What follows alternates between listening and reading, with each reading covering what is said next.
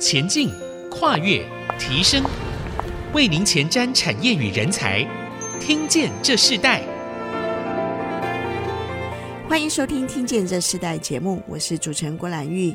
这个节目同步在 Apple、Google、Spotify 和 KK Bus 上架。如果你在 Podcast 上收听，欢迎按下订阅，就会每集收到我们的节目。收听是越来越方便。喜欢我们的节目，也欢迎到以上的收听平台评五颗星，并留下你的心得，给我们支持与鼓励。根据统计，台湾二零二二年的纸餐盒的回收量大约是十四万公吨。若以十五公克计算的话，一年将近要耗掉九十亿个纸容器。所以几乎可以推出六十二万座的一零一大楼。如此的换算下来，我们知道制作这些纸容器需要砍掉大约三百万棵树，这是非常庞大的数目。但我们又以为这些纸容器会被当成纸类回收，事实上是不容易的，因为纸容器内含有塑胶的材质，是无法直接回收为再生纸，需经过设备分离出纸浆，因此是不能跟纸类混杂的回收起来。所以，我们今天特别邀请到妈妈气候行动联盟来跟我们分享，如何在最日常的饮食上面为环境尽一份心力。特别邀请到他们的秘书长杨顺美来跟我们听众朋友分享这个课题。我们先请秘书长杨顺美来跟我们听众朋友问好。你好，主持人好，听众朋友们大家好，我是杨顺美。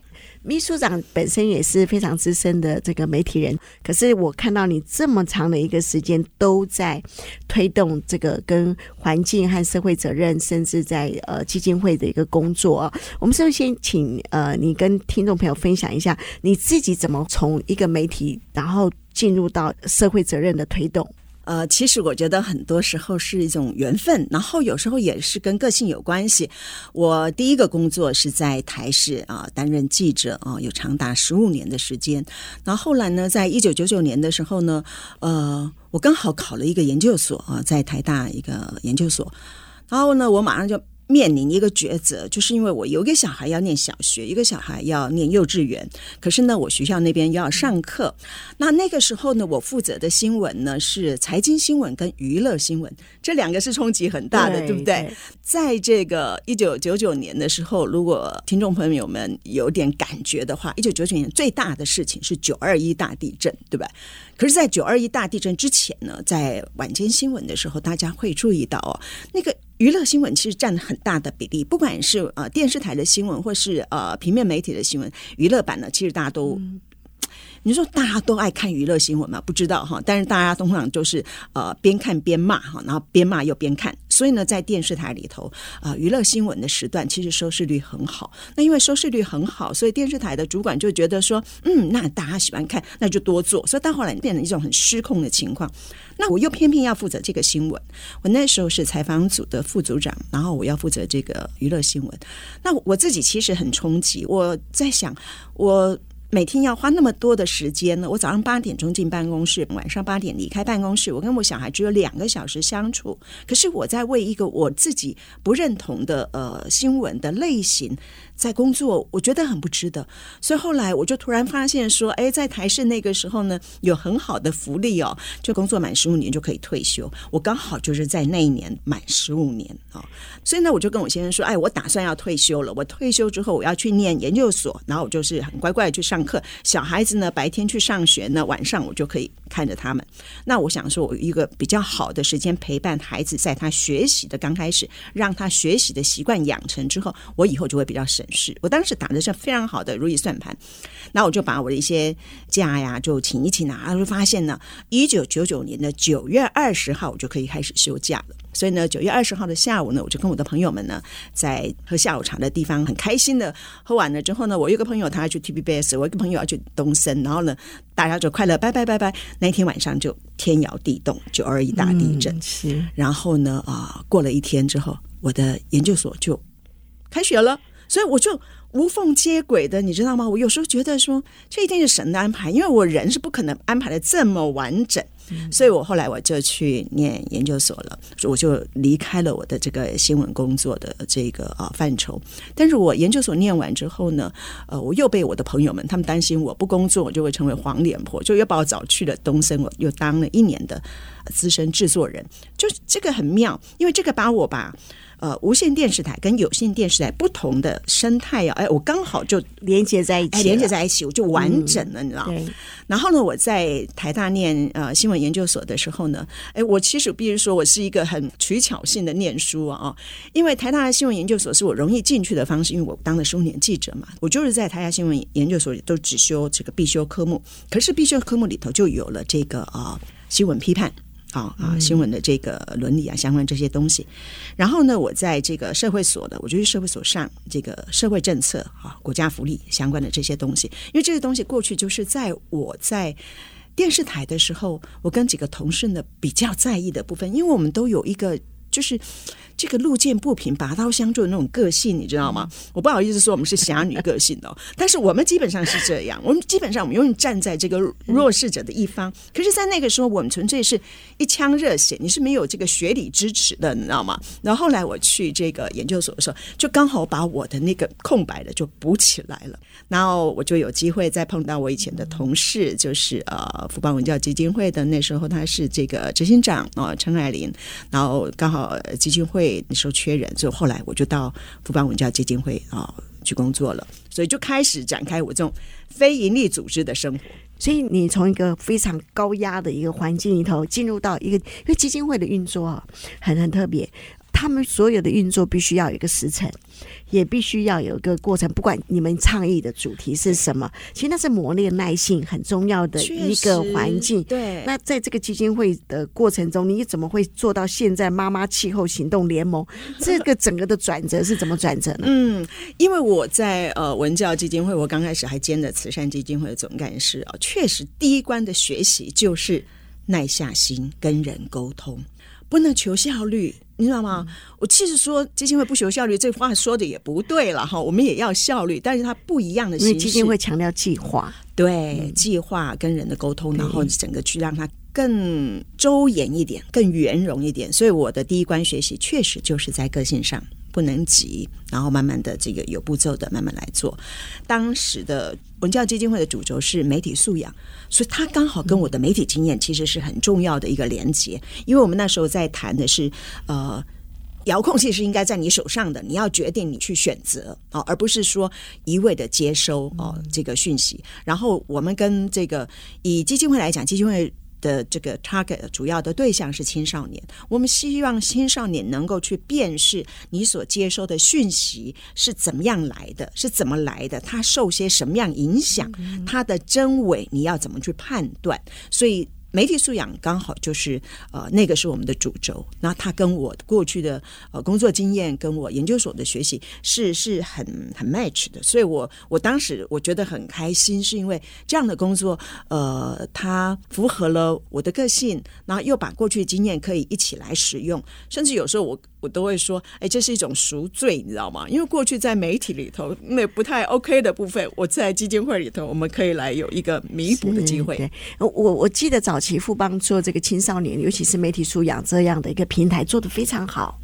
你们非常扎根，那个时候我我觉得也带动了很多的这样的一个趋势的一个开始。谢谢你啊，因为那时候我们刚开始说媒体素养，其实没有人听得懂。对对，可是你们那时候做的很好，也很积极在推动。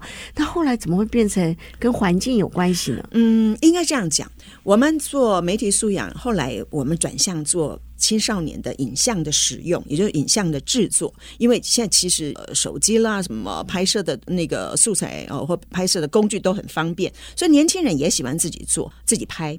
那我们就这样说，你应该要去呃用你的这个媒体工具哦，不管你是手机或是摄影机相关的，去拍摄你关注的议题，好，关注的对象，然后让它可以被看见，然后有。发生变化的机会，啊，所以这个是我们当时的一个重点啊，做影像教育。那所以后来我们会慢慢的把影像教育的议题会转到环境上面。嗯，是这样。对，你们最重要的把青少年带进你们的环境里头，然后给他们，啊、呃，应该在这个媒体素养中关心可能各种不同领域的事情。可是后来我知道，呃。其实，妈妈气候行动联盟的前身是妈妈监督核电厂联盟。对，妈妈监督核电厂联盟，这又不一样了。是，这是一个完全不一样的一个社会性的关怀。那那在这个过程，你又怎么去转换这个角色？然后遇到什么样的挑战？嗯，呃，我们休息一下，我们下段继续来分享。我们稍后回来。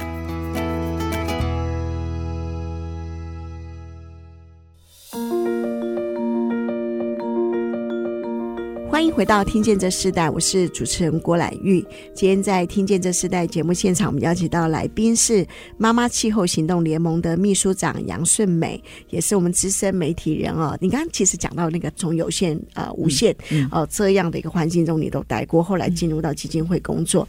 可是后来为什么会去做监督核能？到现在的这个妈妈气候行动呢？你在这个过程当中，你发现了什么？然后为什么会进入到这一块？其实它还是跟啊媒体讯息的组成有很大的关系，因为我们在做媒体素养的时候，我们经常会跟年轻人说：“你不要听一面之词，你要多方的求证，然后去理解说这个讯息是从哪里出来的，为什么他会出这个讯息，它后面影响的因素是些什么。”然后呢，在这个啊二零一二年的时候呢，艾琳就是我们那时候的执行长呢。那有一天，他突然跟我讲说：“哎，阿妹，我们要来关心一下核电议题。”那就跟很多人一样嘛，一听到核电啊，毛就起来了，你知道吗？我说：“嗯、真假、啊？这这不是政治议题吗？”哈，他说：“可是不是哎，我们过去哦，我们在看核电的资讯哦，都告诉我们核电安全呐、核电的发电最便宜啊，核电怎么样怎么样怎么样。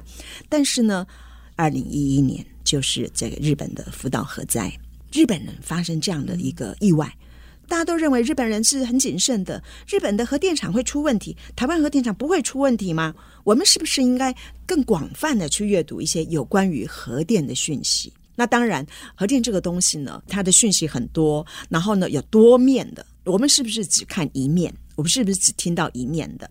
然后呢，它的呃优缺点，我们是不是也都只看到了所谓的优点？而没有去注意到它可能产生的这些负面的这些东西，是不是我们从来没有接收过？所以后来，当我们啊、呃、在二零一二年啊、呃，艾琳觉得是我们开始来关心这个议题的时候，我们就开始读书，嗯、开始收集相关的资料，开始看国际上啊、呃，因为其实，在台湾这方面资讯是很少的。那、嗯、我们就开始读一些国际的资料，然后我们就开始去接触一些国际的人士。在这个核电议题上的，包括辐射对身体影响的相关的一些小儿科医师啊，或者是一些呃到这个村落堡去实地服务过的医师啊，我们开始做一些接触，然后在二零一三年的时候啊，成立了妈妈监督核电厂联盟。那当然它是有个时代背景，因为那时候刚好哦有核四追加预算的问题，从二零一二年闹到二零一三年哦，然后就一直都盖不好，然后那年又快要有一个。大型的游行，其实反核游行已经很多年了。在二零一三年之前，前辈们哦已经很努力的在走，但是呢，大家都觉得那只是一个政治议题啊。但是那年我们就觉得说，我们是不是可以抛开政治，然后从安全这件事情上，从能源使用的选择这件事情上，以及我们对后代子孙我们留什么给他的这个角度上来看这个议题。所以那一年呢，呃，我们选择在这个呃二零一三年的三月八号，我们开的一个记者会，宣布我们的成立。我们那时候的主题叫做“过一个不同的妇女节”，妈妈们站出来，其实是为了自己后代子孙。所以那一年去游行的时候，因为隔天三月九号大家游行，我自己非常非常的感动。我甚至看到有幼稚园的老师带着小朋友出来，有妈妈推着车子推着自己孩子出来。它有一点嘉年华的味道，大家很开心的来看这件事情，或者大家很这个呃不意气用事哈，不有政治立场的来看这件事情。那我们那时候给我们自己妈妈监督和电厂联盟的一个定位是，是一个资讯平台。是要把更多有关于核电的资讯，在这个平台上让更多人看见，或更多人能够去呃理解。所以呃，它跟我们过去在推媒体素养其实不冲突。嗯，其实那时候不只是妈妈们参与哈，我知道很多年轻人也参与。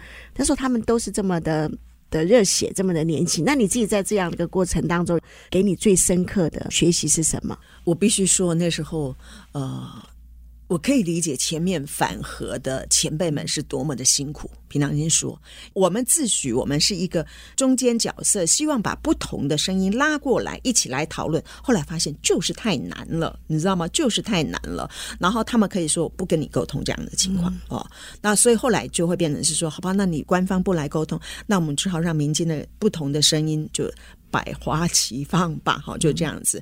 所以我们在二零一三年到二零一五年还没有成立协会之前，哦，我们真的是这个哦，邀请了国际的那个小儿科医师来台湾演讲，邀请到之前是松本市日本松本市的市长来台湾演讲，然后呢，做不同的呃，过去做很多研究的啊，运动人士啦，或者是呃，美国在处理这个呃厨艺的教授啊，我们都这样一直邀请来台湾演讲，那开不同的。座谈会开不同的这个工作坊，哦，希望大家有机会听到一些不同的另外一边的声音。嗯，那时候你觉得带出来最大的效果是什么？成效是什么？我觉得比较多人去意识到，哦，能源的问题哦。不单单是只有核电呐、啊，因为过去大家会觉得说，你其实以前过去做很多的那个民调，大家都觉得说，哎，我们台湾最主要的能源是核电，哎，可是事实上，即便在核电用最多的时候，也才二十趴，你知道吗？数据这样，可是因为。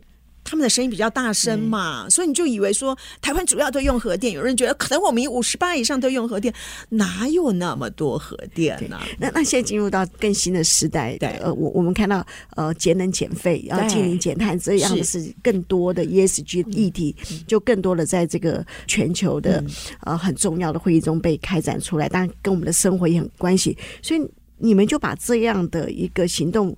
转变成现在的气候行动联盟吗？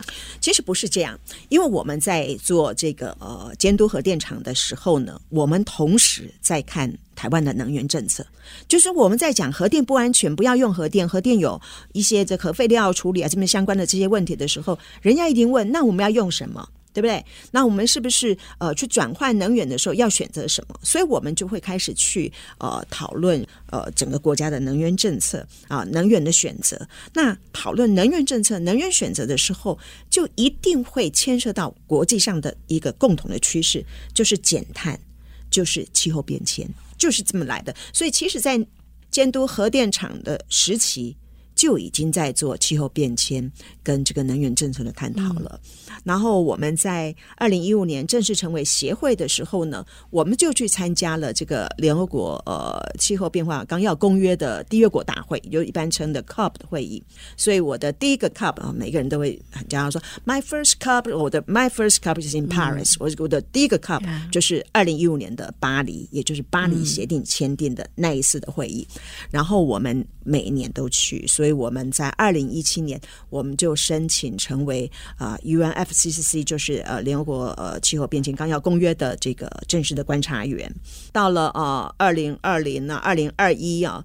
其实我们很大部分放在整个就是呃能源转型跟再生能源的发展的这个部分。如果你 Google 的话，嗯、会看到我们大声疾呼啊，我们的屋顶该盖再生能源，该盖太阳能板的就不要放弃啊！好，我们反对大面积的地面，因为大面积地面其实有生态的问题。可是我们有很多屋顶是浪费的，那这些都是应该要使用的。所以我们从二零二一年年底刚好核四公投结束之后，我们就。整个名称回归到我们一直在做的，就气候变迁。二零二二年改名为气候行动联盟。是，其实有些城市哦，它大型的停车场，他们已经都开始做太阳能板，但是每个城市的呃进度是不一样。那你在做这些推动的时候，对你最大的挑战是什么？因为你会有时候在推动的时候，那个效果就没有你希望的那个时间呃来完成，完全正确。对对，那你怎么去平衡？呃。就是继续叫啊！我就说我们是一个那个呃废火车的狗，所以我们就继续叫啊！你知道吗？我觉得要叫它完成的。对，是这些过程给你最大的训练是什么？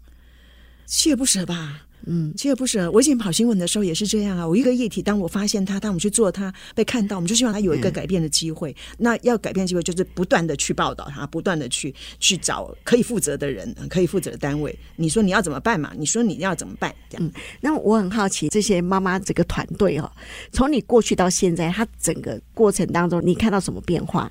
呃，应该是这样说。我们协会本身呢，其实因为啊、你知道我们的主管机关都会有一定的管理协会的办法，你要多少人呢？就要开会员大会。可是我们是着重在网络上的会员、网络上的行销，在脸书上或者是官网上的行销，所以我们大部分都是我们这些呃脸书上的一些连友们这样子。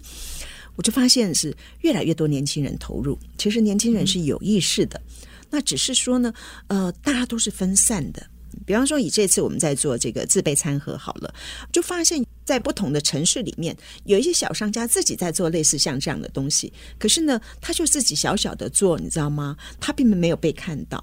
所以，我们在这一次我们推出了自备餐盒，我们希望从源头来减少这个呃废弃物啊，减少不管是纸类啦，或者是塑胶类的使用的时候，嗯、我们就是希望说，把理念相同的朋友们。串联在一起，让大家听到、看到，然后大家一起来。好，妈妈气候行动联盟推动的是自备，餐对不对？自备餐盒，嗯、这又回归到更家庭了，更生活化了。嗯、对，那在这样的一个过程中，参与的人，我看哇，全省六百六百多个点，嗯，对，一起参与。我们先休息一下，我们在下一段部分，我们继续要请梁顺美秘书长来跟我们分享，你们在这个落实上，你们做什么事情？我们稍后回来。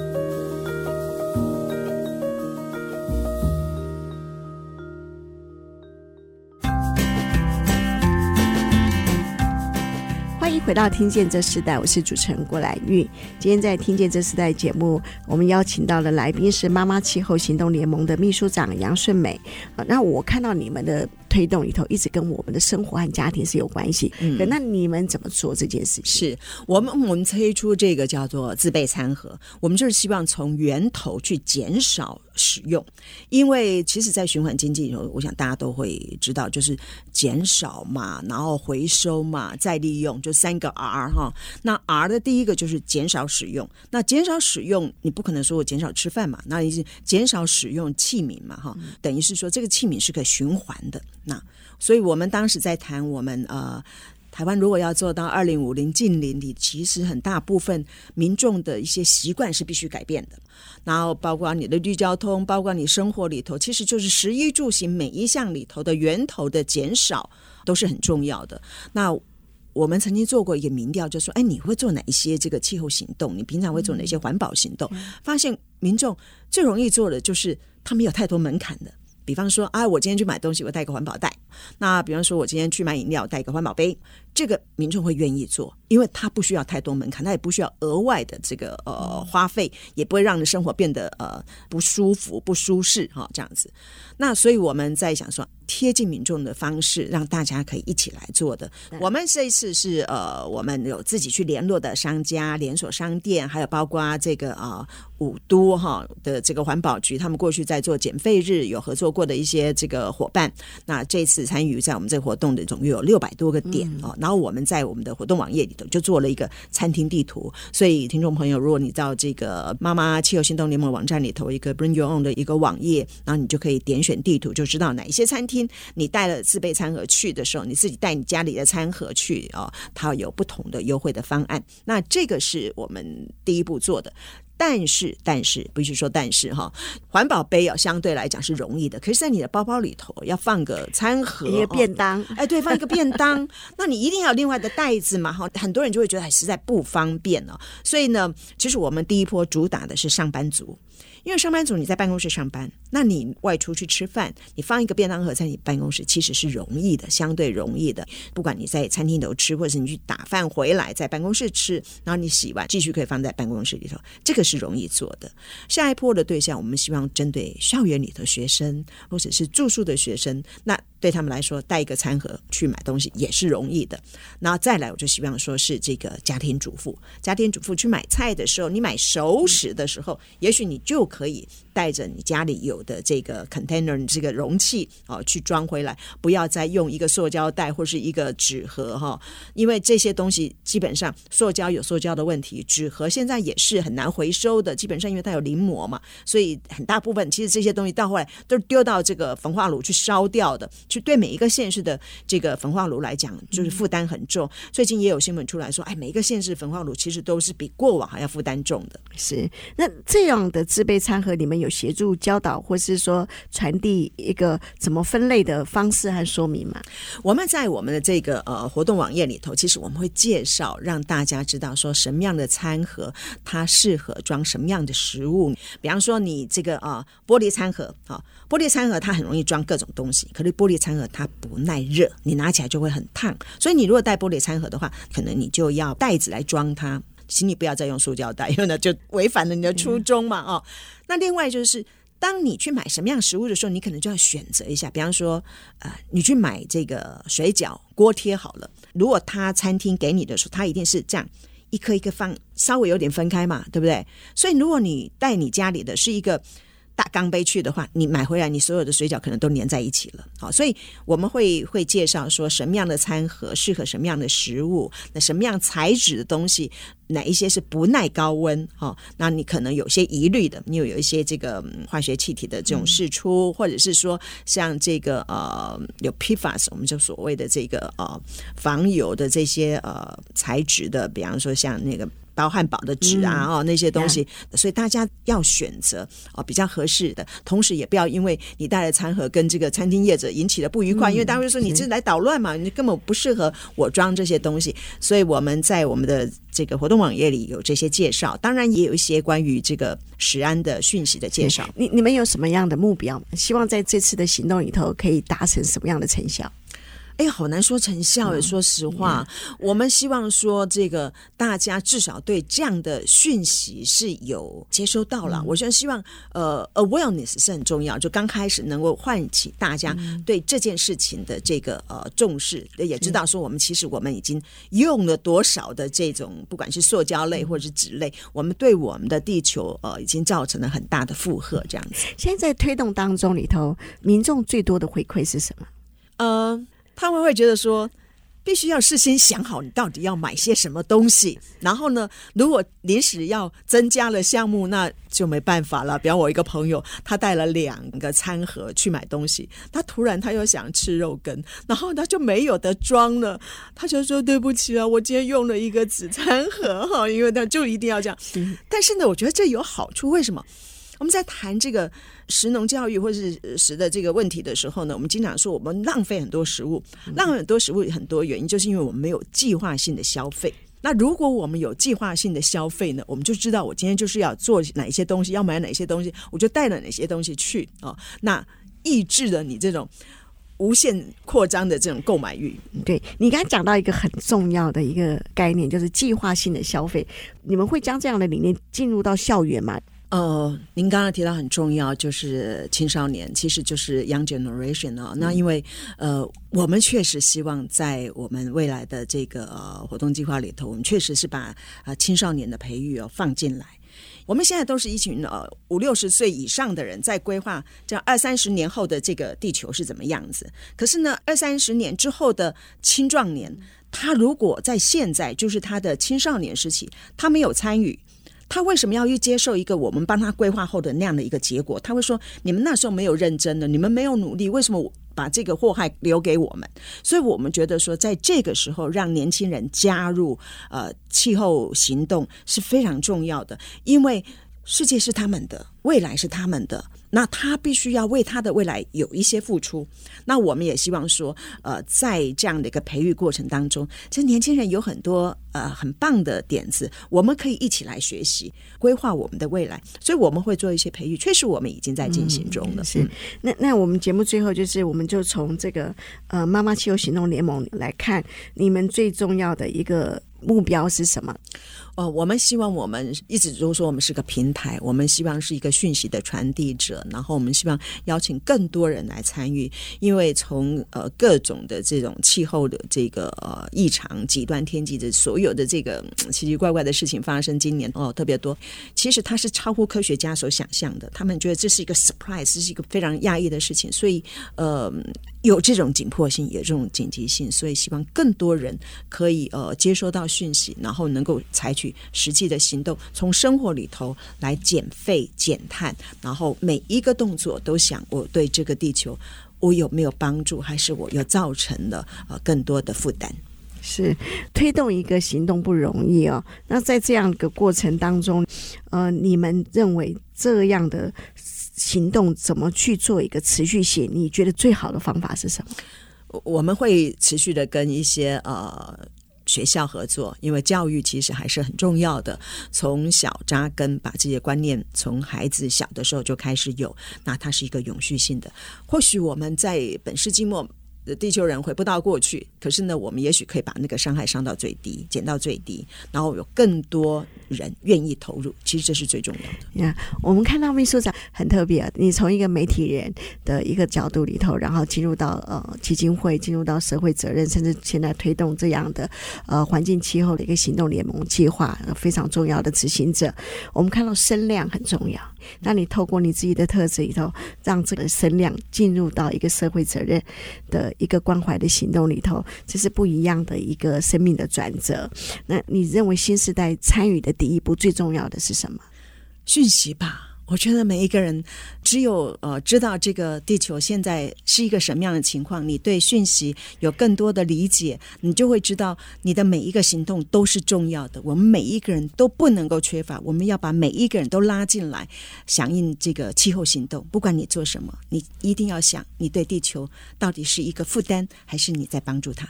好，那我们今天听见这时代，非常谢谢杨顺美秘书长来跟我们分享他们这次的自备餐盒这样的一个行动。